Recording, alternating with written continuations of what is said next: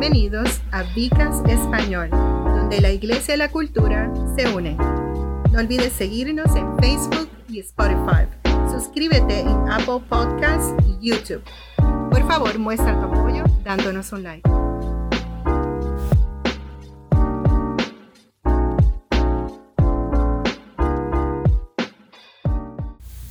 Muy buenas, están en Vicas en español y estamos hablando sobre el libro de Efesios. Estuvimos hablando sobre ser salvos, ser reconciliados y hoy vamos a estar hablando sobre soy oído, soy oído, de que somos escuchados.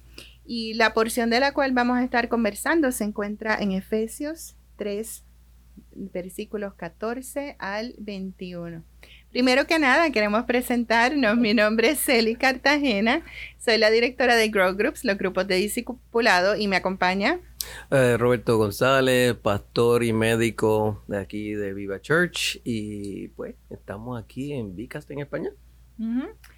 Y hoy vamos a estar hablando de, de que somos oídos, somos escuchados.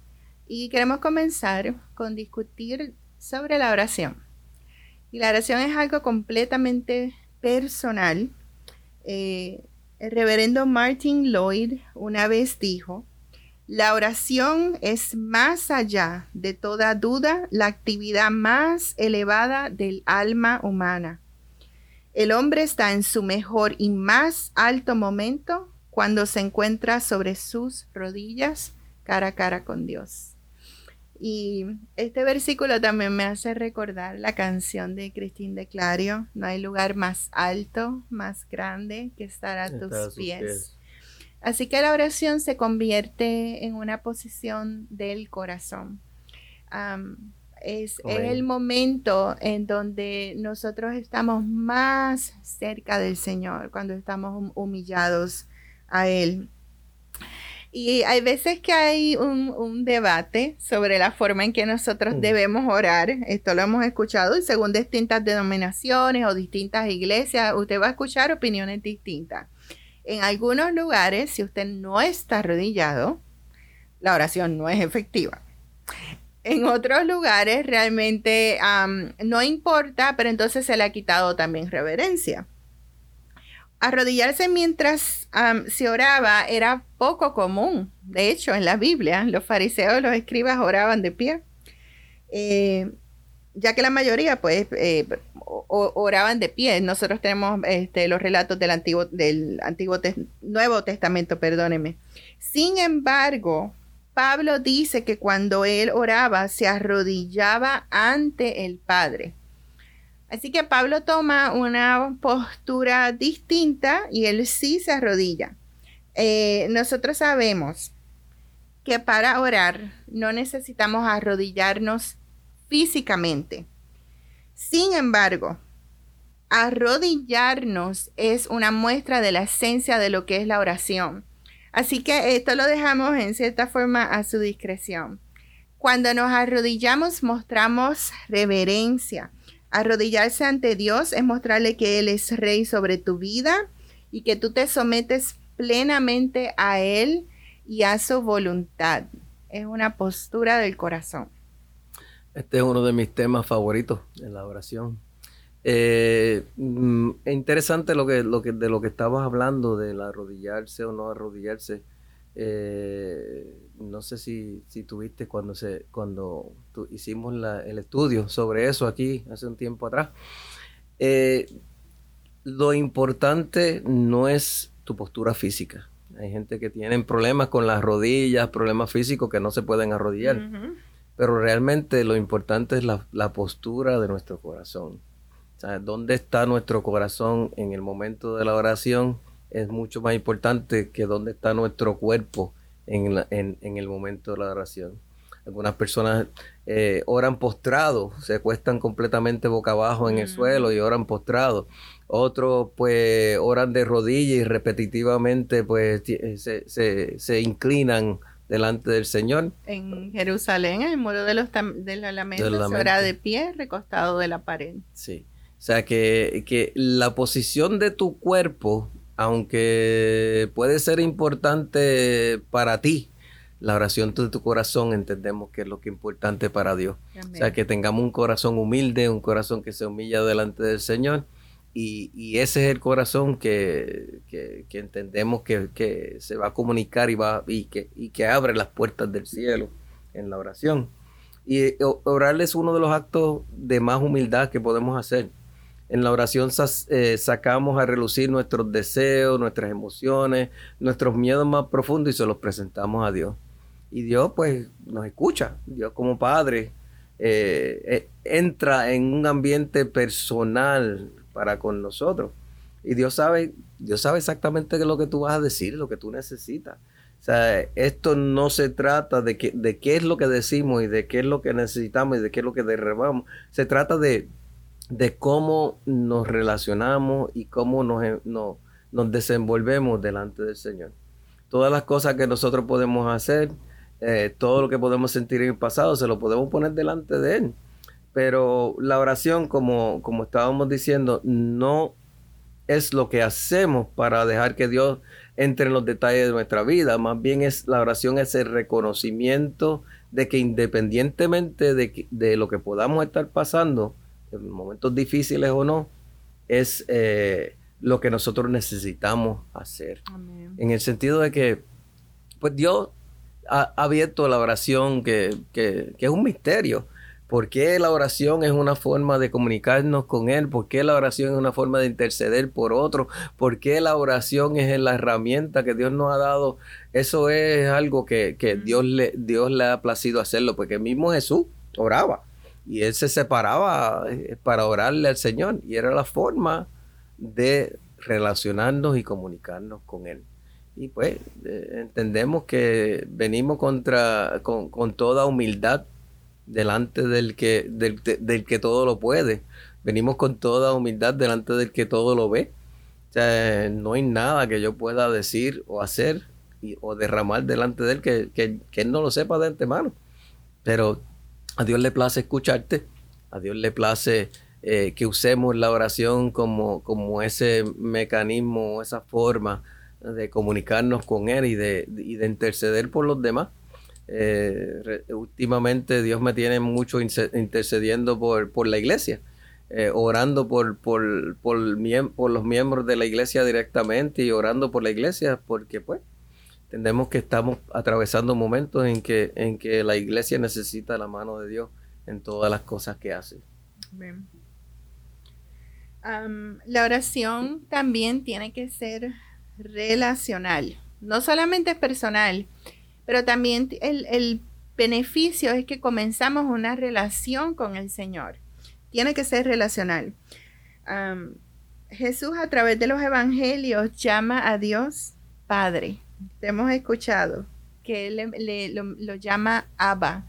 en el huerto de Getsemaní, cuando Él está en el peor de los, de los sufrimientos, Él menciona, eh, Padre, Abba, si, si es tu voluntad, pasa de mí esta copa. Así que en su momento de, gran dolor, en donde él quizás se sentía eh, con miedo, un sentimiento humano normal, él acude a su Abba, a su Padre. Y Jesús le enseñó a los discípulos a llamar a Dios Padre. Eh, así como Jesús enseñó eso, Pablo también se refirió a Dios como su Padre, Abba. Y entender que Dios es nuestro Padre eso nos ayuda a orar correctamente. Eh, si lo vemos como un padre, nosotros podemos ser abiertos con Él porque sabemos que Él nos ama. Quiero hacer la salvedad de que muchas personas no han tenido una relación ideal con sus padres y quizás no se pueden relacionar a lo que estamos hablando. Pero en este caso, entonces tienen la oportunidad de tener por primera vez a una relación entre hijo y padre, ustedes con el Señor, con Dios. Eh, él es nuestro Padre, nos cuida de esa manera. Una de las condiciones de un padre es que aman incondicionalmente. El, el amor del Señor no tiene condición hacia sus hijos. Él sí nos corrige, eh, es, normal, los, padres corrijan a sus hijos, pero su amor es incondicional. Si nosotros sabemos que el Señor nos ama de esta manera, podemos orar de forma distinta. Sabemos que como Él es nuestro Padre, Él no va a ser negligente, Él no va a estar ignorándonos, Él no va a estar ausente a nosotros, sino que está presente. Me recuerda una frase que escuché los otros días. decía, ay, si mi padre se entera de este problema, me va a matar. Cuando en realidad la actitud es, estoy en problemas, déjame ir donde mi padre. Eso muy profundo, muy bueno. Eso, eh, la oración nos da una dimensión diferente, una dimensión diferente acerca de nuestra relación con, con Dios y nuestra, nuestra forma de comunicarnos con, con Él. Y como dijiste, es la oración es relacional, además de ser personal. Y hablaste acerca de, Dios como Padre. Eh, muchos de nosotros no tuvimos una figura paterna presente o una figura paterna que, podamos decir que, tenía esa, ese tipo de amor o ese tipo de relación, ese tipo de mentoría que, uno espera de un padre, pero Dios, Dios llega a la vida de cada ser humano, llega a la vida de cada cristiano y cambia eso. Me acuerdo cuando, cuando llegué a los pies de Él, eh, una de las cosas que tuve que aprender era cuál era la, la, forma adecuada de cada relación. O sea, eh, cuál era la forma adecuada de, hermano, cuál era la forma adecuada de, de hijo, cuál era la forma adecuada de un padre, cuál era, entonces todas esas cosas, pues tuve que reaprenderlas, porque pues la relación con Dios y Dios transforma todas esas cosas de una forma muy especial. Para aquellos de nosotros que tal vez no, no pudimos relacionarnos con tener un padre en, el sentido de, de, lo que conocemos, una familia, padre y madre, hijo, les pedimos que no juzguen a Dios por el concepto terrenal que puedan tener de su padre, sino en cambio, pues, que, que juzguen a su padre terrenal por el estándar que pone Dios.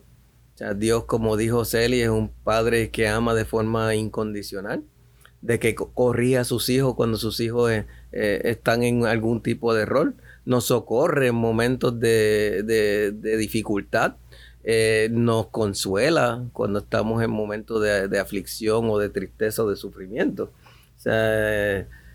Dios como Padre nos ha elegido a nosotros como sus hijos a través de la obra de Jesucristo y podemos entrar en, la familia. O sea que inclusive Él nos amó a nosotros primero. O sea, Él fue quien decidió amarnos a nosotros. Nosotros no, no en sí no decidimos amarlo a, Él. Él decidió amarnos a nosotros porque decidió reconciliarnos con Él, decidió enviar a su, a su único hijo para que hiciera una obra de reconciliación. Y es como digo, he dicho varias veces, ¿qué padre realmente enviaría a su hijo a morir? ¿Qué padre podría tener ese, ese, ese amor por, por el mundo que enviaría a su hijo a morir por el mundo?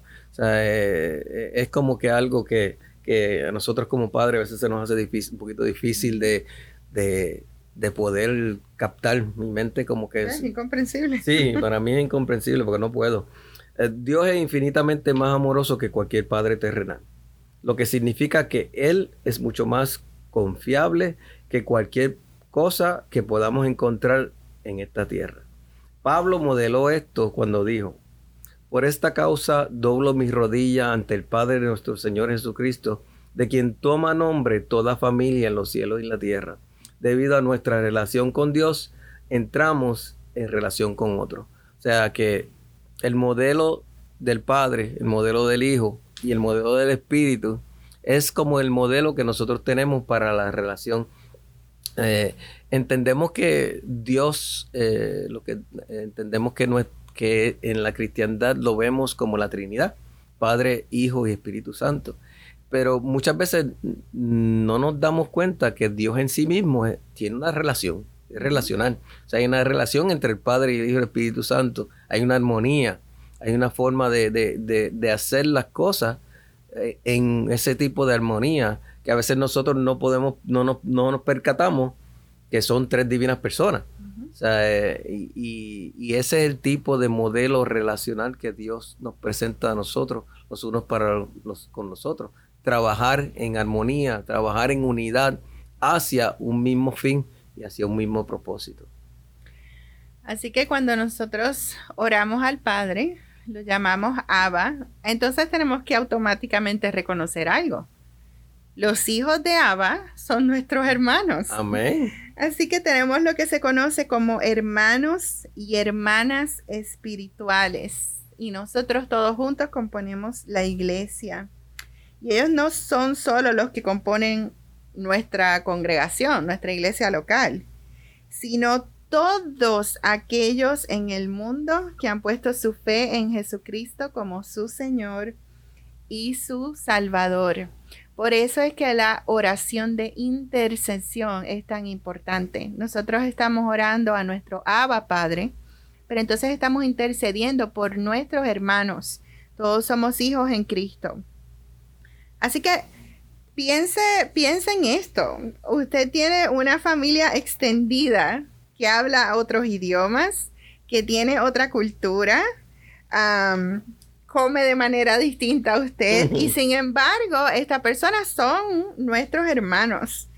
Voy, voy a leer nuevamente este versículo, a mí me fascina. Lo discutimos hace como en dos vicas pasados. y hablando de la manera en que el Señor nos une a todos como, como hijos. En Apocalipsis menciona que Juan vio una gran multitud, nadie podía contar esta multitud y eran de todas las naciones, las tribus, pueblos, lenguas. Lo que tenemos en común es que todos vamos a estar frente al trono de Abba Padre.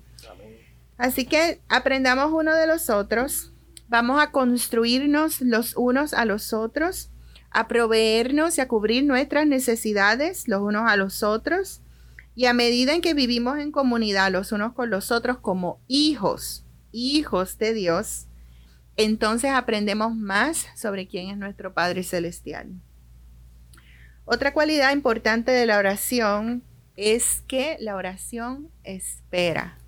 Y ahí nos duele, porque ser pacientes es difícil para cualquier persona.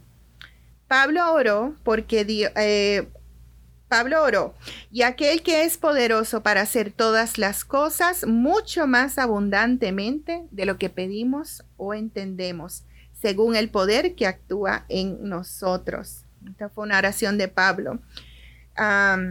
Pablo usa la palabra eh, más porque Dios es generoso. Cuando Pablo dice, hacer todas las cosas mucho más abundantemente, esa palabrita más, el Señor va a otorgar mucho más de lo que nuestro corazón o nuestros pensamientos eh, podrían pedirle. Él es generoso. La prueba de tu teología no es lo que dices, sino cómo oras. Amén, amén. Pero eh, interesantemente, no solamente envuelve la oración el esperar en el tiempo físico, sino que también envuelve lo que llamamos la esperanza. O sea, cuando, cuando oramos, estamos presentando que tenemos esperanza en lo que puede suceder y en lo que va a suceder y en lo que Dios va a hacer. O sea, eh, eh, la prueba de nuestra fe muchas veces está en cómo oramos y, cómo intercedemos y, y, cuán, cuán valientes somos al orar. O sea, pedir no nos cuesta nada. Y el presentar a los demás, no, a nosotros no nos cuesta nada, pero eh, es algo que, puede lograr mucho. No nos cuesta nada en el sentido económico, pero sí nos cuesta mucho interceder y, ponernos en la brecha eh, y, gemir por otras personas en el sentido espiritual. Si otras personas te escucharan orar, ¿escucharían oraciones que solo, que, solo Dios podría responder? Eh, esa es una pregunta interesante. O sea, que cuando tú oras, eh, eh, ¿son cosas que cualquiera podría hacer? ¿O son cosas que solamente la, la mano de Dios podría resolverla? Muchas veces oramos por cosas pequeñas y eso no está mal. Y aunque Dios sabemos que podría responder a eso, Pero Dios no es como el genio de la lámpara, que frotamos la lámpara y, nos da eh, nuestra, lo, que deseamos. Las oraciones de Pablo esperaban que Dios continuara usando el Espíritu Santo. Y nosotros esperamos lo mismo, que Dios continúe usando el Espíritu Santo para interceder en la, en la, en la guerra, para interceder en, la, en, los diferentes problemas eh, naturales y nacionales que vemos alrededor del mundo. Amén. Dios no solo está obrando fuera de nosotros, Él está obrando dentro de nosotros. Hay algo que surge en la oración en nosotros que, surge cuando oramos, que es diferente a lo que, a lo que Dios está haciendo fuera y alrededor con la oración. Debemos orar esperando que Dios nos escuche, que, nos acercamos a Él y, que lo hallamos. No oramos con la esperanza de que, de, que lo que decimos sea escuchado, pero como hijo o sea, no estamos orando para, para que nos resuelva unas situaciones, sino estamos llegando donde nuestro Padre, que siendo un Padre amoroso, podemos entrar en su presencia y con audacia, con valentía, podemos declarar cosas sobre nuestra vida y sobre la vida de los demás. Podemos escuchar tantas cosas esperando que Dios pueda escucharnos si oramos dentro de su voluntad. Porque así es como Él quiere que oremos. Así es como Jesús modeló de la oración al enseñar a los discípulos cómo orar, e incluso cuando oran solos en el jardín, sus palabras más importantes en ambos escenarios fueron que se haga su voluntad. Porque cuando oramos es someterse a lo que Dios quiere para nosotros. Eso es algo muy bonito y muy profundo de que Dios que se haga tu voluntad en nuestra vida, que se haga tu voluntad en nuestra iglesia y que se haga tu voluntad en nuestro mundo. Amén hemos estado hablando en Vicast en español y hemos estado en el, desarrollando el tema Soy Oído, que se encuentra en Efesios 3 del 14 al 21. Este es el pastor Robert González, eh, doctor y pastor de la Iglesia Viva Church y conmigo está Celi Cartagena, directora de Grow Groups, grupo de discipulado. Que Dios nos los bendiga, que Dios los guarde y nos vemos en la próxima. Gracias por acompañarnos en Vicast Español. No olvides seguirnos en Facebook y Spotify. Suscríbase en YouTube y Apple Podcasts. Por favor, muestre tu apoyo con un like. Esto hace que crezca el Vicast y a expandir el Evangelio.